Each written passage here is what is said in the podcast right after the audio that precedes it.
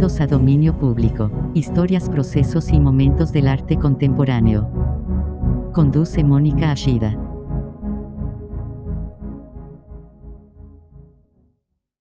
Buenas noches, bienvenidos una vez más a Dominio Público, historias, procesos y momentos del arte contemporáneo. Nos da muchísimo gusto que estén con nosotros este martes.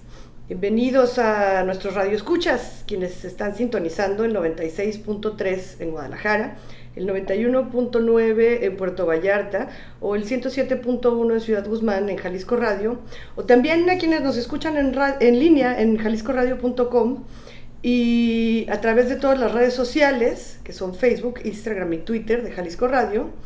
Y bueno, acuérdense que seguimos, seguimos grabando en casa. Estamos aquí, como siempre, como ya se nos hizo costumbre, Norberto Miranda y yo. Buenas noches. Hola, buenas noches. Muy contentos de estar con ustedes, pero eh, esto implica que no nos pueden llamar por teléfono, pero nos gustaría saber que están por ahí. Así es que si tienen algún comentario, si tienen ganas de preguntarnos algo, eh, pueden hacerlo a través de mi Twitter personal, que es Ashida Mónica, y donde ahí estoy pendiente a ver si, si tengo noticias, si hay por ahí alguna señal de vida de ustedes. Y bueno, pues esta noche nos acompaña una muy talentosa artista, querida amiga, desde la Ciudad de México está ya Lisbeth Medrano, Liz Meville, para los cuates, para el mundo artístico. Buenas noches, bienvenida Liz, ¿cómo estás? Hola, buenas noches, bien, gracias. ¿Ustedes cómo están? Pues Qué gusto. Rodeados de mosquitos y pero frescos, eso sí, ¿no? Sí, qué bueno. Parece que allá en la Ciudad de México estás un poquito acalorada, pero nosotros aquí, por suerte, sí. estamos fresquitos. Así es que... Sí, qué suerte. Sí, déjenme presentarles a Liz. Ella nació en el estado de Morelos en 1985 y estudió artes plásticas y visuales en la Escuela La Esmeralda, en la Ciudad de México. profesionalmente se ha dedicado al dibujo, a la pintura e ilustración. En este último rubro ha colaborado con ilustraciones en las revistas Tierra Adentro, eh, publicó con Alas Raíces un libro infantil ilustrado y con la editorial independiente Pitsy Lane Books su primer libro como autora. Liz incursionó en la pintura de gran formato con un proyecto de murales de la Central de Abastos en la Ciudad de México en el 2017. El año pasado realizó el contenido gráfico del Museo Itinerante de la Ciudad de León, Guanajuato, y actualmente prepara la producción de su segundo libro con la editorial independiente de divulgación y ensayo Festina Lente, con una secuencia de imágenes ilustradas del paisaje urbano de la Ciudad de México. Así es que, muy joven, pero ya una carrera bastante impresionante, Liz. Bienvenida, muchas gracias, muchas gracias por estar con nosotros. Te hemos estado por ahí correteando, pero ya lo logramos. Sí. no, muchas gracias por, por invitarme. La verdad, eh, me da mucha emoción. Eh, la verdad, me encanta mucho eh, hacer radio. He hecho muy poco, pero me emociona mucho estar con ustedes. Sí, ¿verdad? La radio es un medio maravilloso. Oye, Liz, pues contigo vamos a tener que platicar de muchas cosas, porque a pesar de que yo lo que más conozco de tu trabajo, o, o tu faceta artística que más he visto es la ilustración, pues en los temas que nos mandaste se habla bastante de pintura. Por ahí vamos a oír varios argumentos, vamos a ver, eh, vamos a estar escuchando las voces de grandes artistas. Y bueno, y aquí Norberto que estuvo ahora sí mezcle y mezcle para ver qué te parece estas sorpresas que preparó con toda la información que nos diste y la vamos a platicar sobre ellas. Y justamente eh, la primera pieza que nos presentas, pues tiene la voz de, un artista que, bueno, algunos dicen hasta que es como el artista más famoso que existe, todavía vivo, sí. por cierto, que es el artista británico David Hockney. Él va a hablar sobre algo que a lo mejor muchos no lo consideramos, ¿no? Como es el tema de la tecnología y de cómo se usa la tecnología en la plástica, pero que me parece sumamente interesante. Y por ahí la mezcló Norberto con una música de Gabor Sabo, que yo desconozco, perdón mi ignorancia, pero me gustaría saber quiénes son. Pues Gabor Sabo es principalmente un guitarrista este súper, súper prodigioso francés. este que pues marcó líneas muy importantes en el campo del jazz, pero pues su música hasta se mantiene se mantiene en un underground sabroso. Este, y, y, pues mezclado con esto, pues creo que, que le da mucha amenidad. Al... Pues, ¿qué te parece, Lizy? Vamos a escuchar la primera pieza para que ya entren en calor nuestros radioescuchas y después regresamos contigo para platicar y que nos expliques un poquito qué fue y por qué escogiste eh, esta mezcla tan sabrosa. Sí, claro. Vamos a oírla y volvemos. Up to 160 years ago, all images were made by artists. Chemicals replaced them.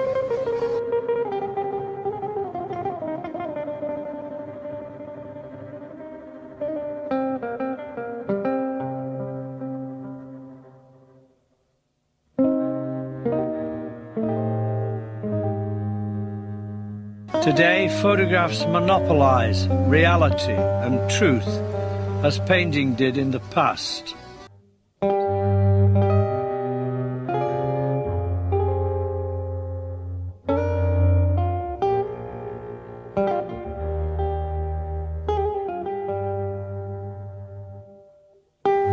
the real news is the power of the photographic image, including this one you see in front of you, is coming to an end.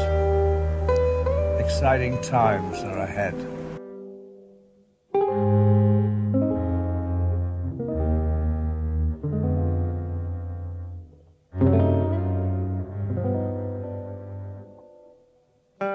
Ingres, the great 19th century French portrait painter, uh, he had a show at the National Gallery in London with drawings made of English tourists.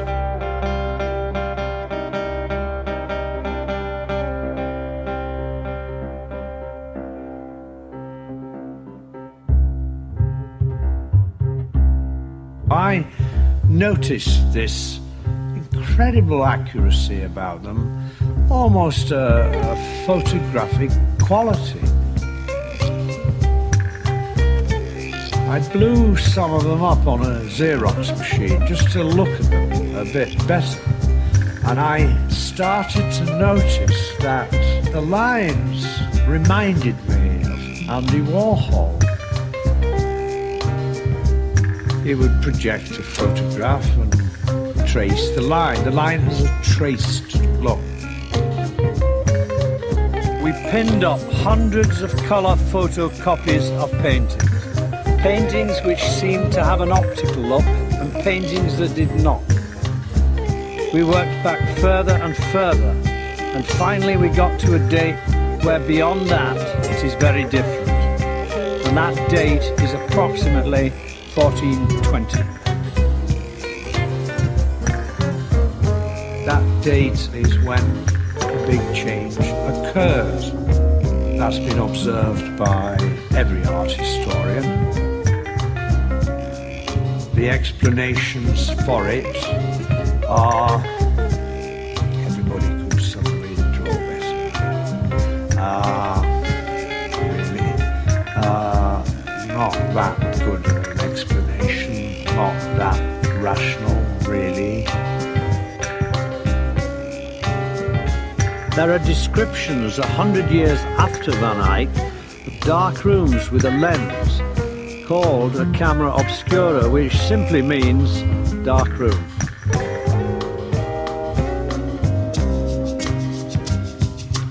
I kept looking for lenses.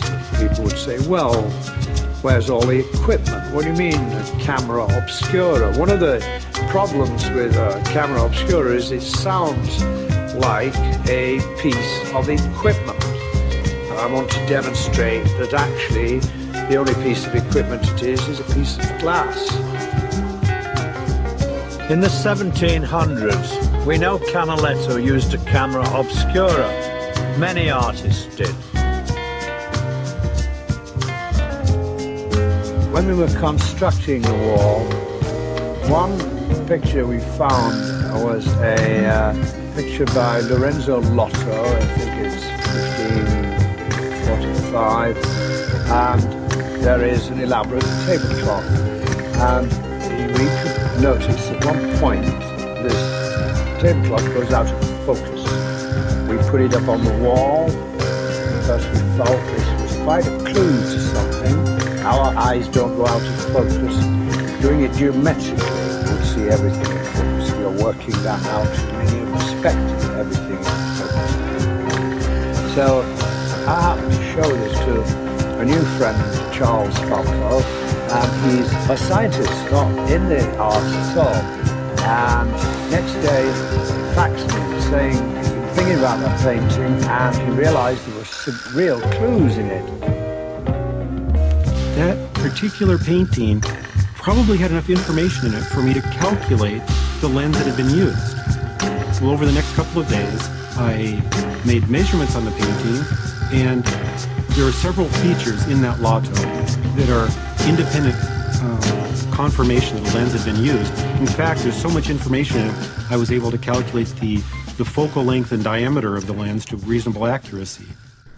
Pues ya regresamos una vez más aquí a Dominio Público, esta noche platicando con Liz Liz Meville desde la Ciudad de México, que ya nos puso sobre la mesa un tema muy interesante, porque sí, eh, escuchamos la voz del artista británico David Hockney y, y tal vez no lo que más pudiera sorprendernos es que estuviera hablando sobre tecnología o lo que sea, porque es algo que él mismo ha utilizado mucho en su obra, sino cómo desmitifica un poco ¿no? esta idea romántica del pintor, esta idea exacerbada del, del realismo, del hiperrealismo, del, del, virtuosismo de los artistas, que así a mano alzada podían reflejar de manera veraz el mundo que los rodeaba, mucho antes de la fotografía y mucho antes de que como ahora se nos hiciera una práctica común, ¿no? El utilizar eh, proyectores, el, el, tener esta opción digital para sí. poder replicar todo esto de, eh, dentro de unas de técnicas plásticas. ¿Por qué te interesó tanto este tema, Liz? Platícanos tantito. Pues eh, yo cuando estudié arte no me dediqué a pintar, eh, más bien cuando salí y asistí a algunos artistas, empecé como a trabajar con proyector y a eh, utilizar fotografía, collage, el Photoshop. Entonces empecé como a recibir de repente comentarios como de, ay, esto es trampa.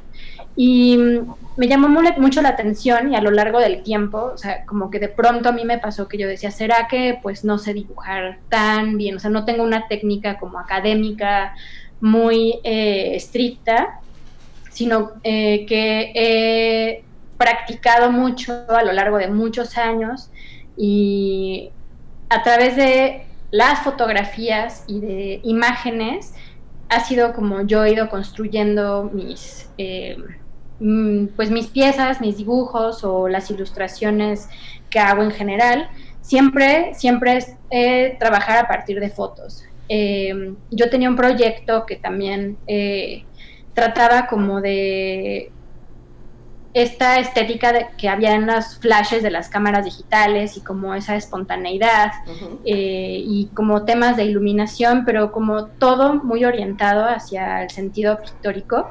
Y eh, al, después de un tiempo me encontré un documental, eh, David Hockney me gusta mucho su trabajo, pero aparte encontré un documental de una investigación que él hizo, que se llama El conocimiento secreto, y devela eh, cómo él hizo una investigación en la que puso en su estudio como un montón de imágenes de toda la historia de la pintura y llegaba a un punto en el que pasaba de la pintura simbólica a, a cierto realismo, ¿no?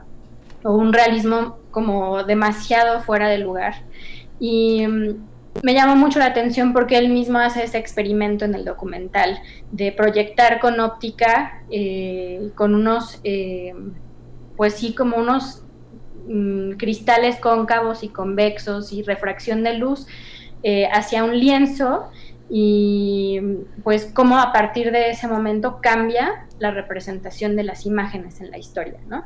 Y eso me llamó mucho la atención y ha sido como muy útil en mi trabajo, eh, hasta el grado de cómo afecta los colores que se utilizan eh, al momento de pintar a partir de eh, la fotografía, ¿no? O sea, como si ves las pinturas eh, fotorrealistas, todas tienen como técnicas que no son a mano alzada y la gente en general, hasta gente que sí tiene conocimientos académicos, puede llegar a decir, bueno, es una estrategia, pero eso no quiere decir que, se basó en la tecnología, ¿no?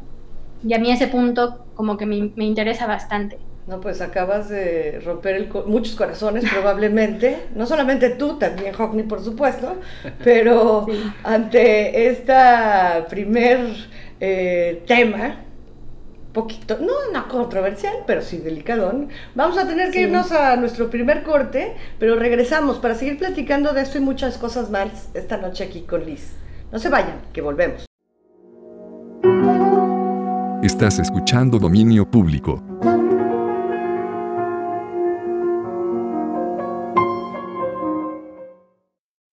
Ya estamos de regreso una vez más aquí en Dominio Público. Esta noche estamos Norberto Miranda y yo platicando con Liz Meville, que desde la Ciudad de México nos acompaña y que antes de irnos al corte nos puso sobre la mesa un tema, decíamos, delicado en este terreno de tratar de idealizar, pues, ¿no? De, de tener como esta visión del artista único que, responde a todas las exigencias que nos creamos y de cómo tienen que ser perfectos y de cómo tienen que ser absolutamente técnicos y representar todo de manera eh, espontánea y, inmediata. Y pues mira, gracias a la, a la pasión y un poquito de locura de David Hockney de ponerse a investigar, investigar, investigar, investigar, hasta remontarse siglos atrás para ver cómo era posible que todos estos grandes pintores, porque además habla, pues, habla de los flamencos, habla de, todos, de Ingrid, se va, pero muy, muy atrás, para, para tratar de demostrar que, no quiero decir que hacían trampa, porque es justo algo que tú mencionaste y que me llama mucho la atención, ¿no? De que, de que aprovechar herramientas, aprovechar eh, este ejercicio de, la punta de, de reproducir, ¿sí? Este, se ve muchas veces tomado como si fuera una falla, ¿no? Como si hubiera por ahí una especie de truco por el que ya el artista no es tan talentoso, tan virtuoso o tan importante como de cualquier forma lo es, ¿no? Un poco este, este gran tema de la técnica contra el concepto de la técnica, contra eh, la forma de ver el mundo, ¿no? La interpretación, el discurso, o sea, muchísimas cosas que van acompañando y que pues aquí Hockney se, se puso macheteramente a hacer su tarea y nos comentabas que fue algo que a ti te, te, inspiró mucho, ¿no? O te alivió de alguna manera.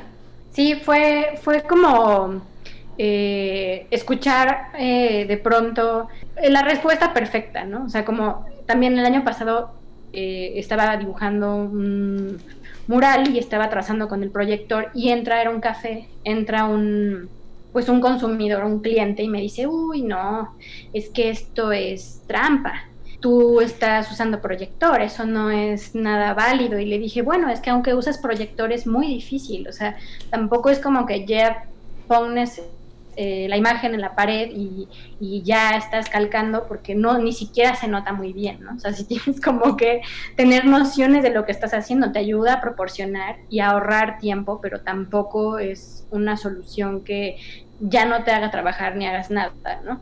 Y bueno, aún así tampoco es un este impedimento para ninguna solución el que eh, proyectes y que de pronto te salga derecho, ¿no? O sea, no se trata realmente de eso, sino que se vuelva una herramienta con la que puedas trabajar. Lo mismo pasa, por ejemplo, con eh, los dibujos de iPad o con la Wacom, ¿no? Que de pronto puedes como eh, utilizar o hacer bocetos digitales como mucho más rápido o incluso ya las piezas finales, ¿no? Pero siento que sí es importante como apoyarnos en las herramientas que tenemos para enriquecer lo que podemos hacer o producir y no nada más pensar o la gente que quiere dibujar y dice, no, es que yo nunca voy a poder dibujar y yo dije, bueno, yo, yo no dibujaba mal, pero tampoco era eh, como muchas personas que llegué a conocer en la escuela o, hasta en la secundaria que tenías el compañero que dibujaba increíble. Sí, nunca falta, ¿verdad? Y, yo no era esa persona, ¿no? O sea, yo no era la persona más talentosa eh, técnicamente de, de, todas, pero sí creo que a mí al menos, eh, y creo que a todos, la tecnología nos ayuda a enriquecer las cosas que hacemos, cómo lo entendemos, eh, cómo lo resolvemos, ¿no? Claro, pues el mismo Hockney lo acepta, lo abraza ¿no? como una herramienta indispensable. Pero además es muy padre porque abre también a muchos otros casos. No necesariamente tiene que ser exclusivamente eso. Cuando podemos hablar hasta de colaboraciones, es decir, eh, artistas que colaboran con artesanos, con otros artistas, obras que no son hechas de, por el puño directo, ¿no? del creador son muchísimas las posibilidades que no demeritan en absoluto el resultado final y la carrera de, muchísimos artistas, que es sólida, que tiene muchísimo que decir y que es absolutamente respetable. ¿no? Sí, ¿no? Y, hasta da el ejemplo de, de Van Eyck, ¿no? que, que dices que pues él no era, no era un simple, no era un gran artesano, ¿no? sino que era un gran pintor de una corte muy poderosa que tenía acceso a, lo que quisiera, ¿no? Entonces que tenían y, que, y que tenían acceso pues a los mejores espejos, este y que podía manufacturar porque lo que dicen es que no, no alcanzaba el vidrio a ser este lo suficientemente limpio, ¿no? Para, para producir esta imagen perfecta, pero que lo más probable es que haya usado un espejo cóncavo. Pues sí. Las herramientas son y han sido siempre, están ahí para eso, ¿no? Y por eso son algo que, de lo que hay que echar mano y que eh, no, es, no es válido menospreciar. Entonces, sin el artesano que hace los espejos, no habría hecho su obra. Exacto, exacto. Exactamente. Valor para todos lados. Sí, sí, sí. Oye, pues, ¿qué te parece si ligando esto vamos a escuchar eh, la voz de otros dos artistas, más que artistas, a Pablo Picasso y a Frida Kahlo? No sabemos a ciencia cierta si es cierto que es su voz o no, pero bueno, una presunta Frida Kahlo con eh, Paradis para ver, eh, para seguir un poco en el tema, ¿no? Del retrato de los artistas, de cómo se, se identifican y escuchémosla para seguir hablando con Liz. No se vayan.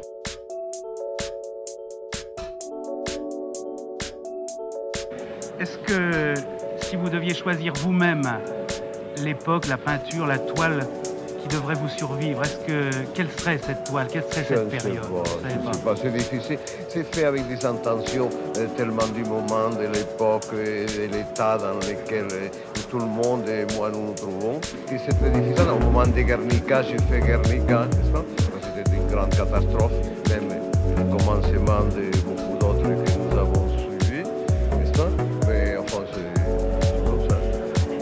personnel, Au fond, sont, sont des, des mémoires qu'on s'écrit soi-même, des cahiers, des...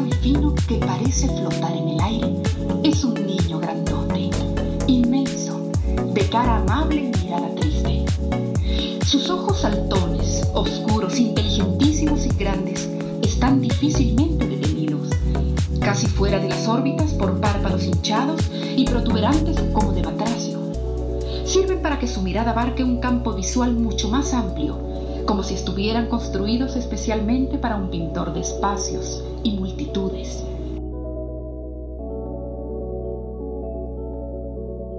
Y muy pocas veces desaparece de su boca búdica, de labios carnosos, una sonrisa irónica y tierna, flor de su imagen.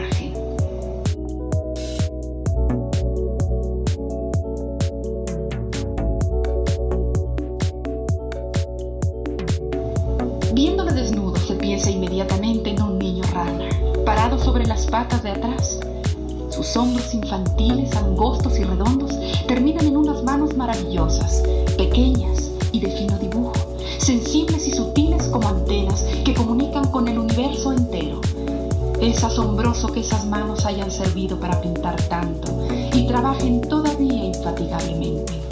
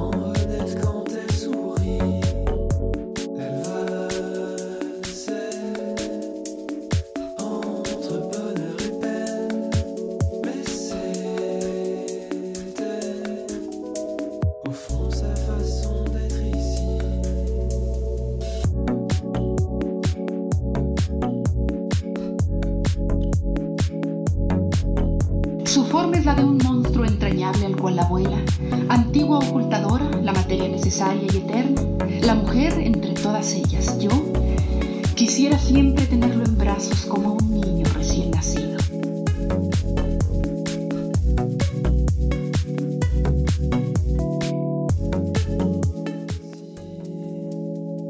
Pues ya estamos aquí otra vez en dominio público.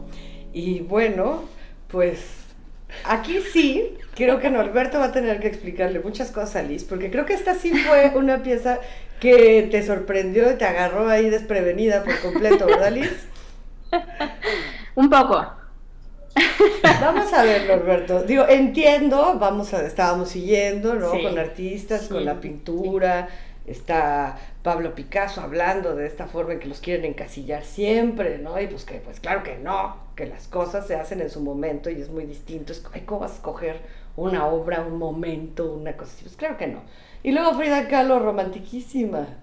Sí, no, romantiquísima bueno, y un poquito romantiquísima, pero de- perturbadora, haciendo De- un retrato, pero muy explícito sobre Diego Rivera. De pena ajena. No, bueno, con mucho amor, con mucho amor.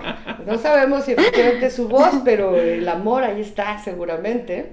¿Y por qué le escogiste estas dos eh, voces para Liz? Se me hace que por ahí van a surgir eh, detallitos un poquito vergonzositos. No sé si vergonzosos o chistosos. A ver, ya se empezó a poner roja Liz. No la ven, pero ya se puso un poquitito roja. En, en realidad como que, o sea, la verdad es que a la hora de estar buscando me encontré esta carta de, de Frida Kahlo con su presunta voz, pero que todavía no está verificado del todo. Lo que sí es que el texto pues sí la delata por completo. A ver, ¿no? pero ¿por qué, te, ¿por qué te remitió a Liz? A ver, ya cuéntanos, dinos por qué pensaste en que esas referencias iban perfecto con nuestra invitada de esta noche. Digo, creo que, que, que Frida, al, al ser este ícono este, femenino, eh, y como con esta polémica, o esta, es- sí, esta polémica alrededor de, de cómo ejercía su sexualidad, eh, pues creo que, que es un tema que siempre he visto muy recurrente en la obra de Liz. Pues sí, de, de de, de acoso y de... Yo lo que quiero sacar es el ¿no? chisme, porque ya me enteré, y es por Picasso, no es por Frida Kahlo, de que Liz, tú hacías pinturas en tu temprana juventud referentes al gran maestro. Sí, sí, de adolescente me encantaba y era su gran fan. Y este Norberto me conoció eh, haciendo mis libretas eh, con dibujos cubistas y demás cosas. Entonces yo, yo sé que temas taurinos. Entonces yo creo que eh, a mí me interesa como trabajar siempre como muy consciente de, qué estudié, eh, cuáles han sido mis, experiencias, ¿no? Eh, bueno, yo estudié artes y luego eh, trabajé asistiendo a artistas y después terminé, y digo terminé porque como que ya no seguí asistiendo a artistas y entré al mundo del diseño editorial.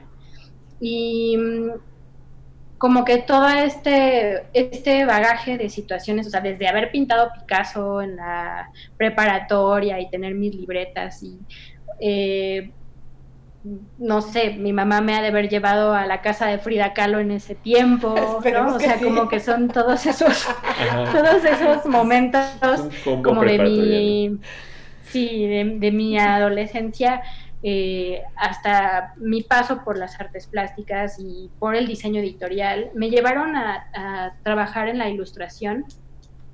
Y, y no solo eso, sino como también llevar a la par proyectos personales. Y ahora en este punto eh, me parece que como que de alguna manera todo ese camino fue un poco eh, nebuloso y de repente llega el punto en el que como que todas esas influencias hacen sentido, ¿no?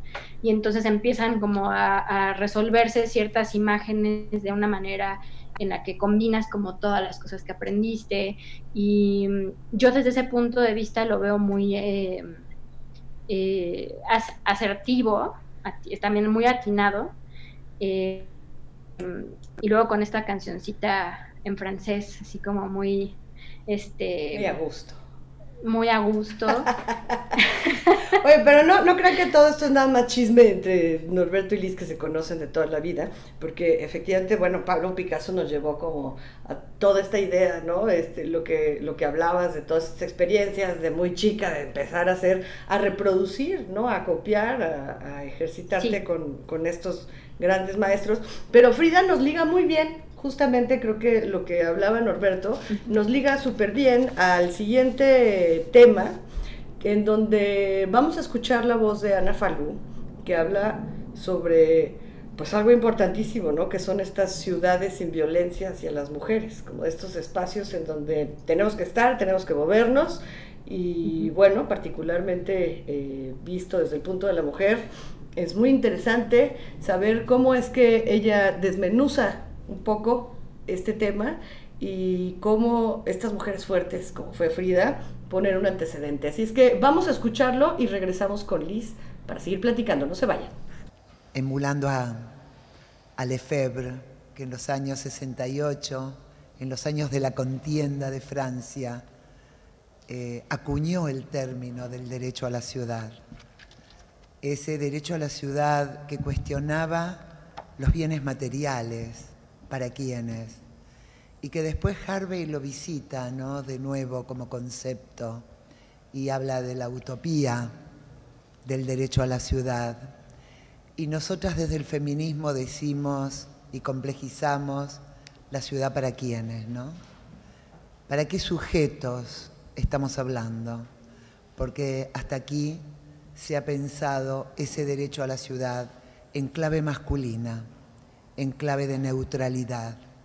Y en realidad la ciudad, la sociedad, el conjunto humano es de una riquísima diversidad que es la que queremos poner el foco, ¿no?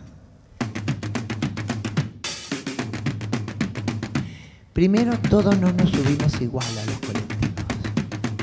Las mujeres se suben con carga, con niños, con viejos, con discapacitados, mucho más hay estudios.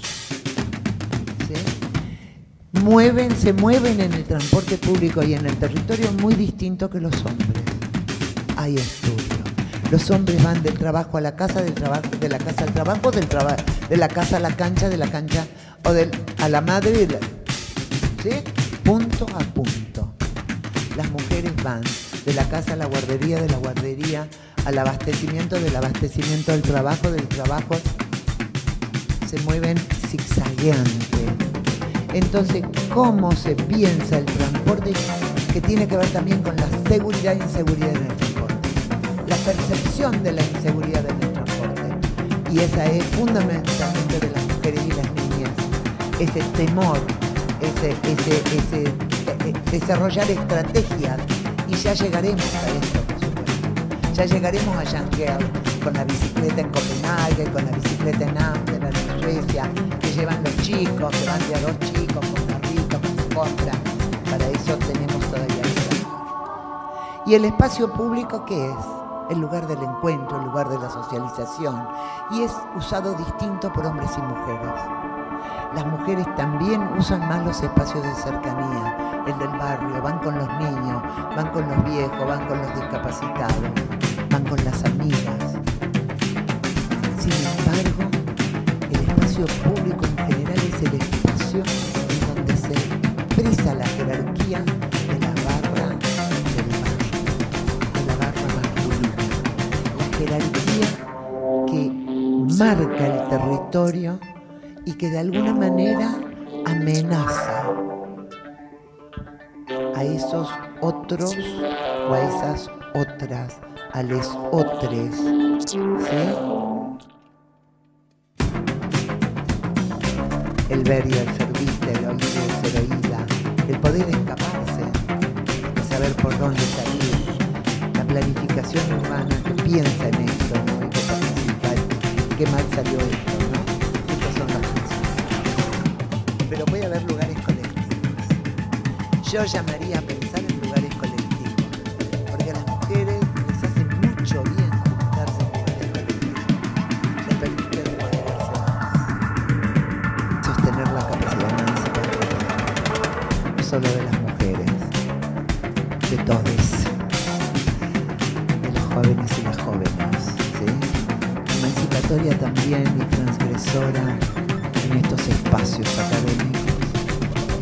también imbuirlos de nuevas miradas, ¿no? Y la capacidad de correr riesgos. Y correr riesgos también es no solo correr riesgo en el espacio público, en la ciudad, que es lo que hicimos siempre las mujeres para instalar nuestra ciudadanía y nuestros derechos, sino también correr riesgos con las ideas.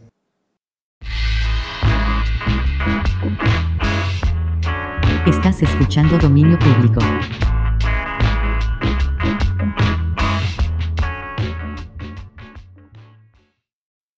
Estamos de regreso aquí en Dominio Público. Tuvimos que irnos muy intempestivamente antes del corte, pero ahorita platicando estábamos viendo cómo, pues sí, todo se une, todo se enlaza y hablando con el corte previo, eh, en donde se hacía alusión un poco a esta, a esta juventud, ¿no? a estos, estos eh, modelos a seguir. De ahí nos fuimos con Ana Falú que habla sobre las ciudades sin violencia y Liz nos estaba contando de una experiencia en la cual participando en una exposición hiciste un graffiti y que me pareció muy interesante porque liga los, los dos temas, las dos piezas que escuchamos antes de irnos del corte y me gustaría que mucho que nos lo platicaras Liz. Sí, eh, participé en una exposición eh, que hablaba sobre graf graffiti y entonces invitaron a pues muchos grafiteros famosos o conocidos y invitaron como a una sección de mujeres porque eh, ellos contemplaban, no es cierto, pero sí en su mayoría, que las mujeres no suelen como salir a grafitear a las calles, más que si van con el novio o con sus, sus amigos. Y eh, yo quise pintar un, escenario de, un graffiti en, Chapultepec, eh, muy cerca del Cárcamo, o sea, esa era la imagen. Y era un, un, se veía un bajo puente que estaba grafiteado. Y entonces eh, yo lo hice en un fin de semana, estaba trabajando en la madrugada y los grafiteros que llegaron a montar parte de la exposición llegaron de incógnitos a las 3 de la mañana. Uno de ellos era uno que está eh, en toda la ciudad, es Nuter, y otro que se llama Ficor. Y llegaron y em, uno de ellos me dijo, ese es Chapultepec, ¿verdad? Y yo, mm, sí, ¿por qué? Me dijo, ay, es que yo he pintado ese lugar. Le dije, oye, me pareciera increíble que intervinieras eh, pues mi muro, eh, yo iba a poner un graffiti, pero pues si tú has pintado ahí estaría muy bien. Entonces Nutter y Ficor y otro chico que también es un amigo que se hace llamar House, eh, intervinieron el mural y, llegaron y me dijeron, mm, uno de ellos me dijo, oye, eh, tú vives una vida muy tranquila, ¿verdad? O sea, tu estilo de hacer eh, arte es, es, muy alejado de lo punk, ¿no? Porque nosotros vamos y rayamos y nos escondemos y la policía nos persigue, nos golpea, ya no está, nos conocen y pues se nota en tu trabajo que tú no tienes ningún contacto con nada de eso, ¿no? Y entonces a mí me cayó el 20 de que realmente sí hay una diferencia, o sea, nos querían incluir como en exposición de arte urbano, pero es un hecho que mm, no es muy fácil que una mujer salga a las calles en las noches, porque pues es cuando más se puede hacer eh, grafitén, ¿no? Sin embargo, hay muchas chicas que lo hacen, o sea, hay muchas que, que, sí se la juegan y como dice Ana Falú, o sea, toman riesgos, ¿no? El riesgo eh, de, de, lo que siempre hemos tenido que hacer, ¿no? Sí, de vivir, En un contexto, vivir. Sí, sí, sí. Y yo pues quería siempre, o sea, nunca me quiero meter al 100% en el tema de la mujer, pero siempre termino delatándome, ¿no? Pues claro, no puedes evitarlo, eres lo no. que eres. sí, sí. Y por lo tanto existen todas estas preocupaciones. Y bueno, pues justo nos vamos con la siguiente pieza que nos prepararon, en donde vamos a oír eh, una pista de DJ Boring, en la cual ya está ahí la, voz de Winona Ryder hablando justamente sobre encasillamientos ¿no? sobre la belleza, sobre cómo son vistas. Y ahí Norberto metió cuchara y van a encontrar unas mezclitas de una serie de películas de los noventas bastante cuestionable, pero con mucho éxito, que se llama La risa en vacaciones. Así es que vamos a oírla y regresamos para seguir platicando. No se vayan. It is difficult to to be judged, that to be reviewed. As a teenager, I, I remember one casting director who later became a producer. Um, I was in the middle of doing a reading for her, and she stopped me and she said, "Listen, you are not pretty enough to be an actress. You have to find something else that you want to do."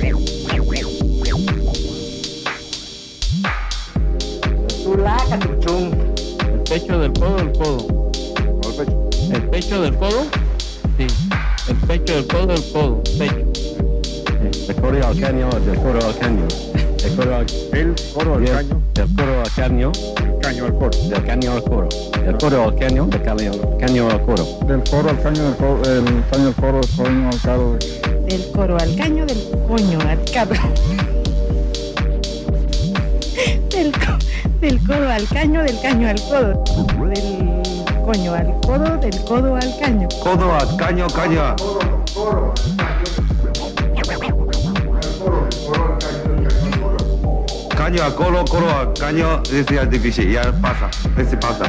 Un tigre, Un tigre? dos tigres, Dos tigres? tres tigres, Tres tigres? tres, Tres tigres? tres. Tres tigres. Una mojada. Amiga con él. Una cortita, una mojadita. Está bueno. Usted tiene buena lengua.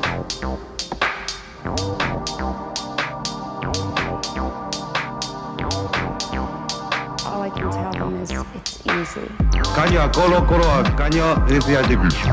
Y ya pasa, ese pasa. Un tigre, Un tigre? No. Un tigre? Tigre? dos tigres, Dos tigres? tres tigres, Tres tigres? Tres tigres? Tres tigres? Tres tigres? Tres tigres? Tres tigres? tres, Tres tigres? tres Tres, tigres. tres tigres. ¿No? Mojadita no, amiga. Mojadita no, amiga con él. Una él. Una cortita, una mojadita.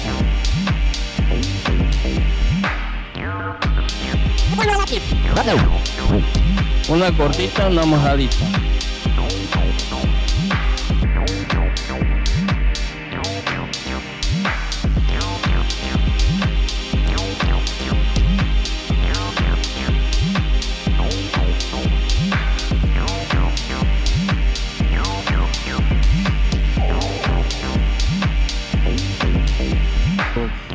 Coro al caño, del coño al cabro.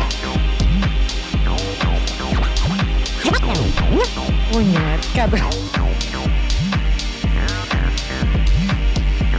Del, del codo al caño, del caño al codo, del coño al codo, del codo al caño. Codo a caño, caño.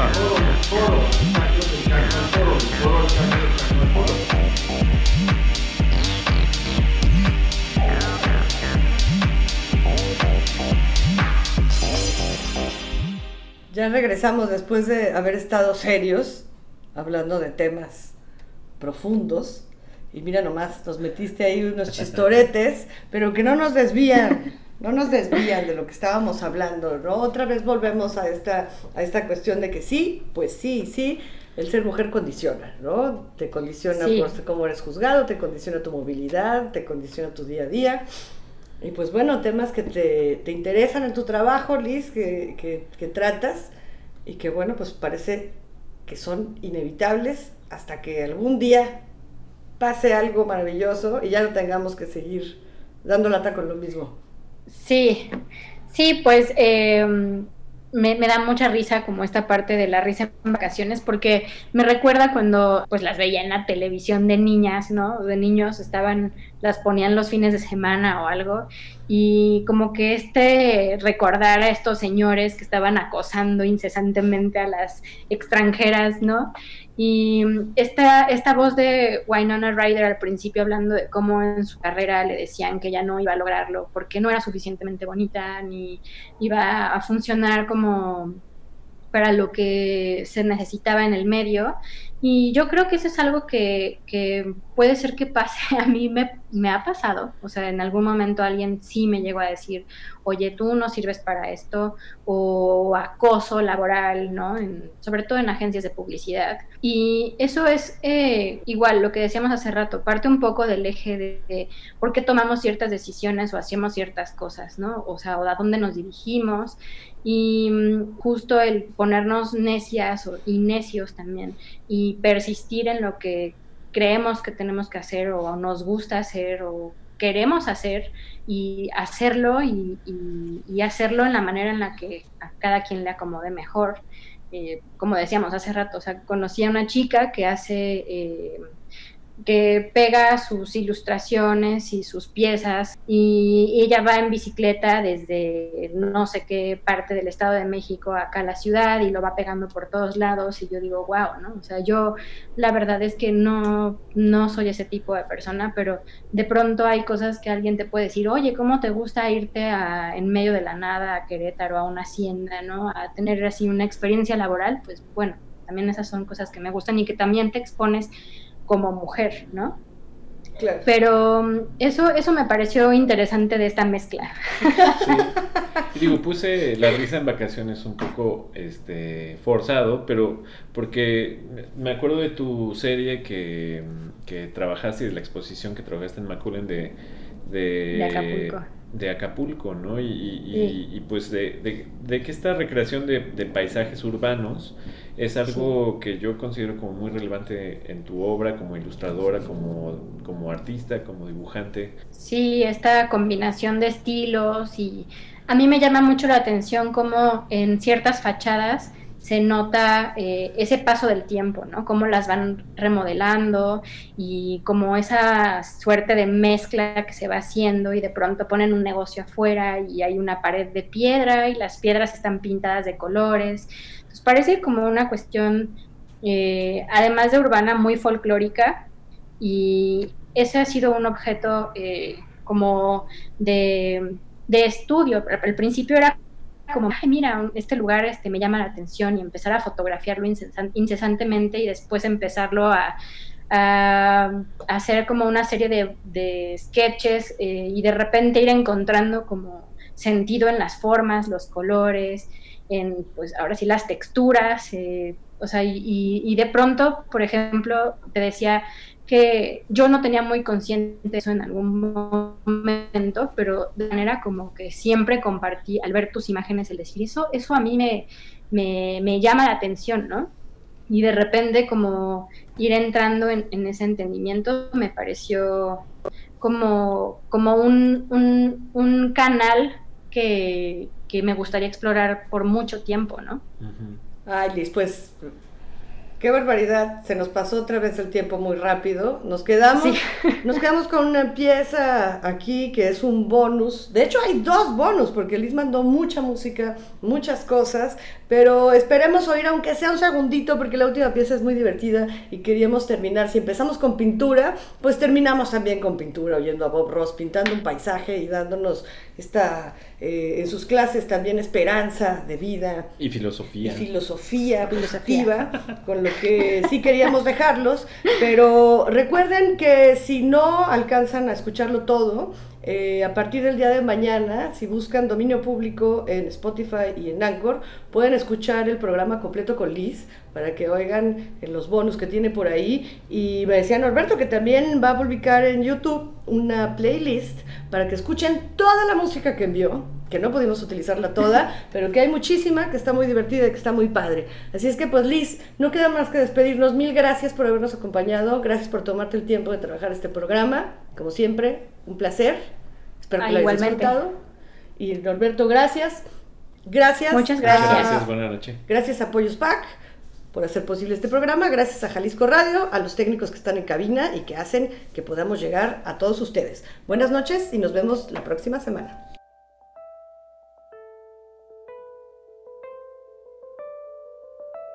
Vamos arriba, al cielo. Simplemente bailemos en un cielo hermoso usando este espléndido color.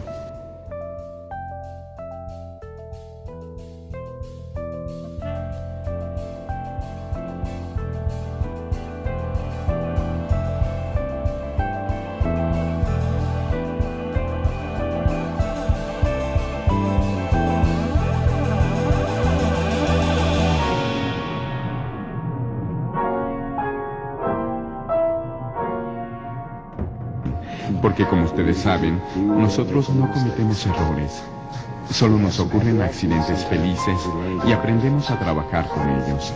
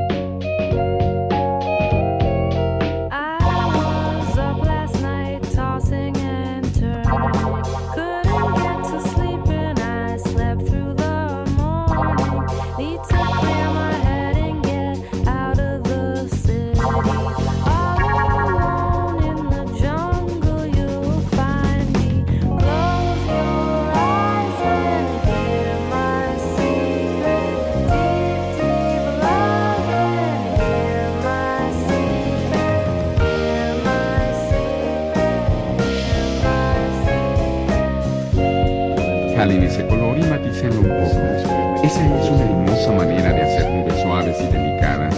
Eso es. Prosigamos.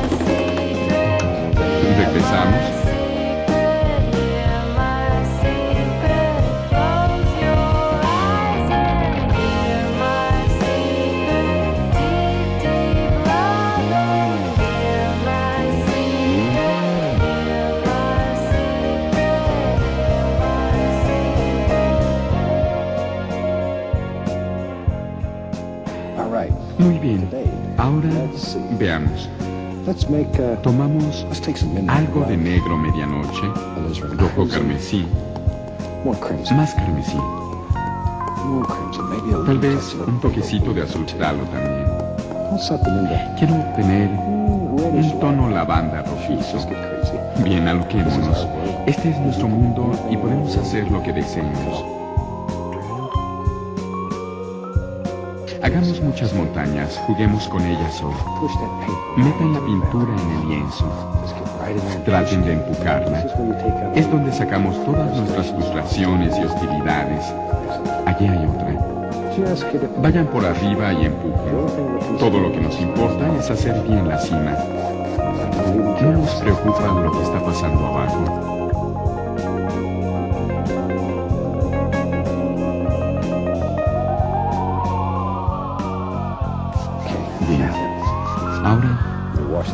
Permítanme lavar la vieja brocha.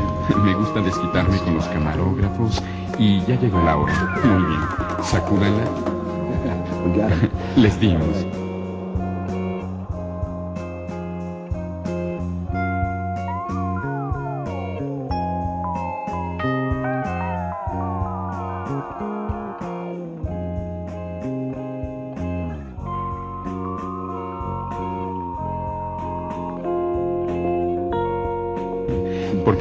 Ustedes saben, nosotros no cometemos errores. Solo nos ocurren accidentes felices y aprendemos a trabajar con ellos.